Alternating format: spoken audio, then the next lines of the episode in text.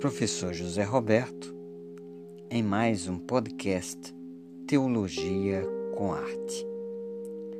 A Letra Escarlate foi um romance escrito por Nathaniel Hawthorne, um escritor americano, e essa obra é um dos primeiros romances da literatura norte-americana e que se notabilizou pela sua forte crítica à religiosidade puritana do início da fundação da Nova Inglaterra, o que depois veio a ser denominada ou denominado de Estados Unidos.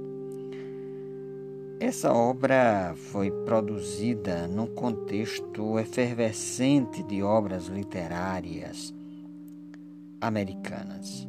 Dentre elas, a narrativa da vida de Frederick Douglass, que foi escrita em 1845, a Cabana do Pai Tomás, que foi escrita em 1852, Walden de Henry David Thoreau, que foi escrita em 1854, e uh, As Folhas da Relva, Leaves of Grass, que foi escrita em 1855 pelo Walt Whitman, e também Moby Dick, que foi escrita por Herman Melville em 1851.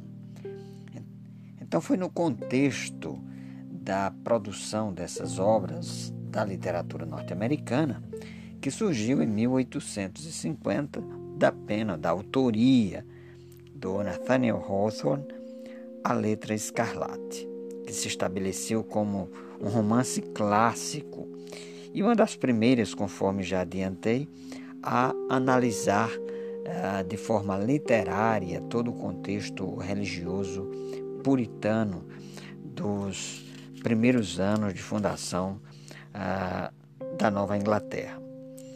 A letra escarlate foi produzida para trazer a, a consciência, a cultura que germinou, que produziu a forma de pensar americana.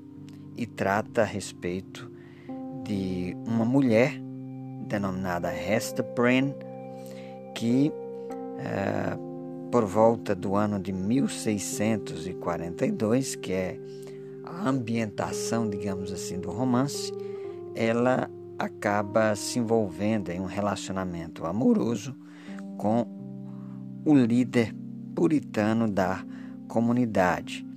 E justamente por isso ela acaba, ou em consequência disso, ela acaba engravidando do reverendo Arthur Dimmesdale. E por causa disso ela começa a ser uh, avaliada, julgada e até punida pela comunidade. E justamente o título do romance é A Letra Escarlate, porque, uh, em razão daquilo que foi considerado pecaminoso pela comunidade, ela é julgada e condenada a utilizar uma letra A escarlate no seu peito. E aquilo que seria motivo de vergonha para ela, ela acaba assumindo como uma, uma condição de expressão do seu amor, do seu afeto, do seu carinho, principalmente pela sua filha Pearl, que a tradução para português seria pérola, né? E ela faz uma analogia que aquela criança que foi resultado daquele relacionamento é uma pérola de grande valor, por assim dizer.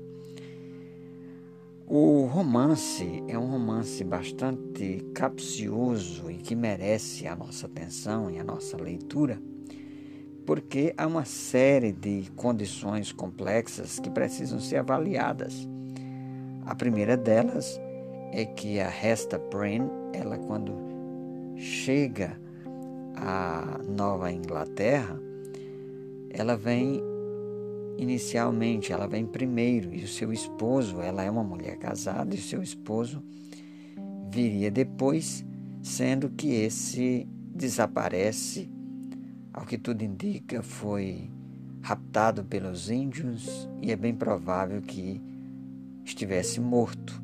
Então, esse personagem que inicialmente desaparece, em algum momento ele vai reaparecer e ele vai assumir uma posição estratégica nessa narrativa, porque ele vai ser o responsável por aquele que vai tentar curar as doenças do reverendo, ao mesmo tempo que vai colocar sobre ele toda uma carga de culpa e de sofrimento.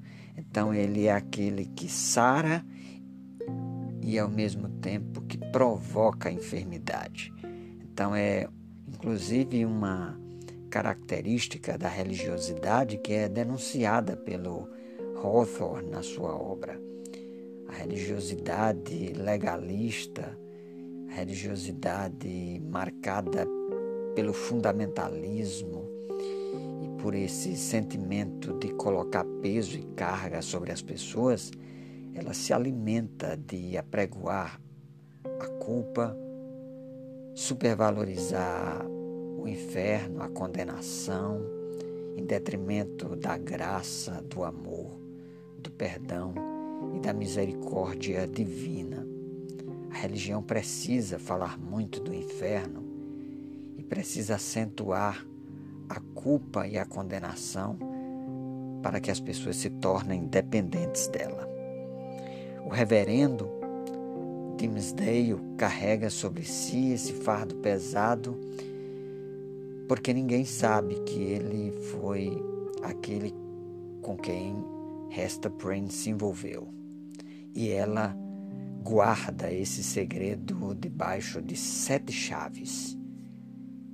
Ela passa por todo o julgamento, por toda condenação, carrega no seu peito a própria pena do pecado, mas não incrimina ao reverendo a quem ela ama e a quem também, ao longo da obra, se atormenta por causa da culpa do seu pecado, do seu erro, e o principal deles é o de ver Hester pagando todo o pecado do qual também ele se considera cúmplice pecador.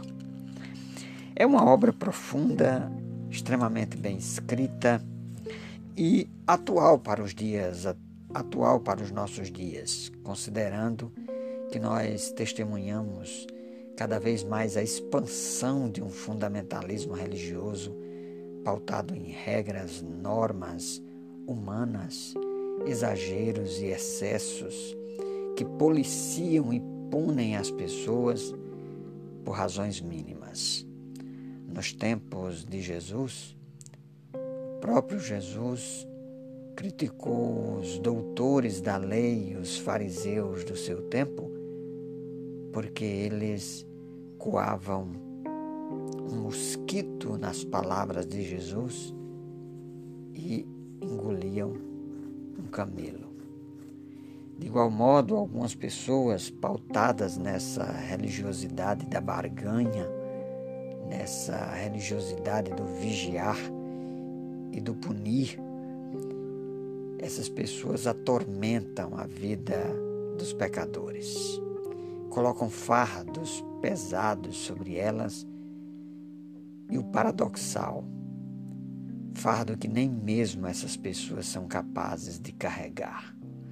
E mesmo assim, elas impõem o peso da religiosidade legalista, da religiosidade farisaica e da religiosidade destituída de graça, de perdão e de misericórdia e de amor.